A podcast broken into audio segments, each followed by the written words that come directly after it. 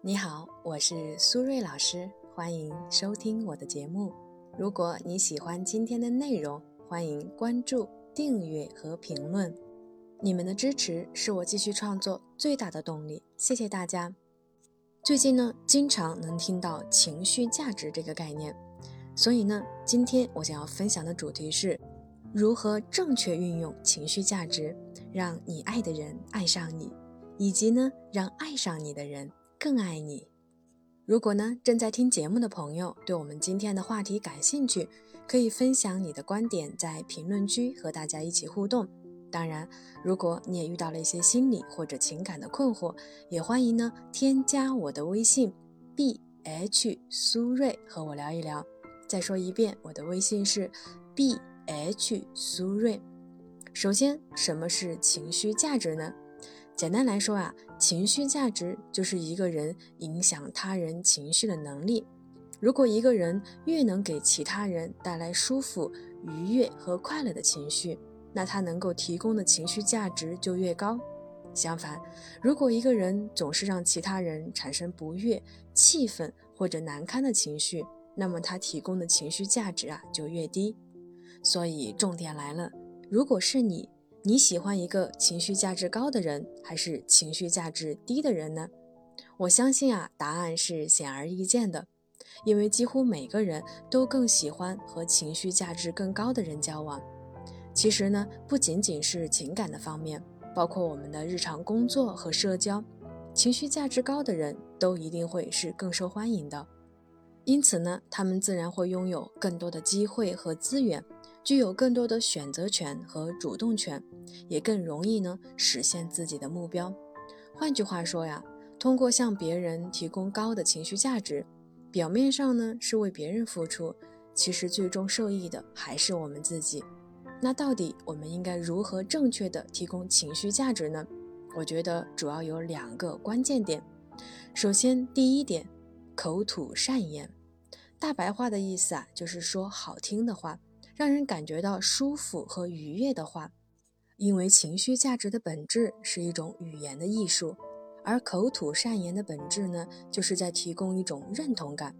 因为几乎没有人不喜欢被认可和肯定，所以能够提供认同感的人就是情绪价值高的人。但是啊，生活中很多心直口快的朋友，其实啊，都习惯说自己认为的真话。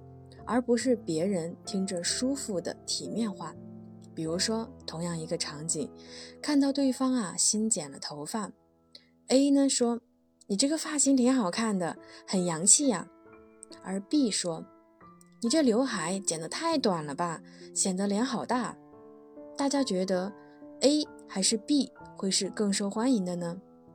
其实啊，B 说的也许的确是真话。但是这个真话有的时候并不是对方想听的，所以真正的会说话一定是说对方想听的话，而不是自己认为的所谓的真话。最重要的是啊，A 的回应呢更加得体，并且呢有利于话题的延伸，可以再继续聊下去，彼此的关系啊自然更加融洽。而 B 的回应呢，除了让人产生无语的感觉外，估计呢还会有一系列的内心 OS：“ 你才脸大，你们全家都脸大。”自然呢敬而远之了。所以，当我们提供情绪价值的时候呢，一定要学会主动发现别人的优点，并且呢用语言去赞美别人。这里呢给个温馨提示：一定呢要注意自己的微表情和语音语调。另外呢，就是可以恰当的使用一些肢体语言，可以让你的善言呢显得更加的诚恳。第二点，感同身受，也就是呢能够感受别人的感受，这是一种具有高度的同理心的体现。那怎么才能做到感同身受呢？这里呢就需要回归到我们情绪价值的核心——情绪。因为呢，想要正确的运用情绪价值。一定要有情绪的高度参与，这样呢，我们的情绪才能发挥它的价值。所以，如果想要更好的向对方表达情绪，一方面呢，需要你自己有一定的情感敏锐度，能够感知对方的情绪变化；另一方面呢，就是能够耐心的倾听对方，并且呢，站在对方的角度去理解他当下的情绪和行为，给对方一种没关系，我会一直陪在你身边的感觉。比如说，当他情绪低落的时候，你并不需要呢立刻讲个笑话去逗他开心，你也可以陪着他一起低落，让他知道在你面前有任何的负面情绪都是一件很安全的事情，因为你会无条件的接纳他的脆弱和无助。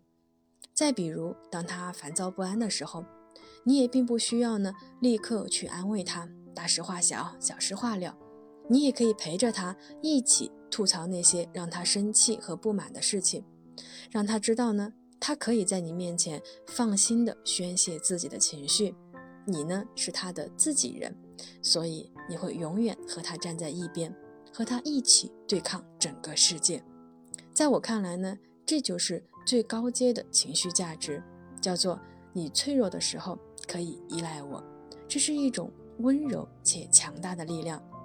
总而言之啊，提供情绪价值其实就是需要我们用自己的真心、真意和真诚去和对方建立情感上的连接，让对方感受到你发自内心的认可、理解和支持他。好了，时间差不多了，我们今天的节目就先到这里。感谢大家的收听，我们下期节目再见了，拜拜。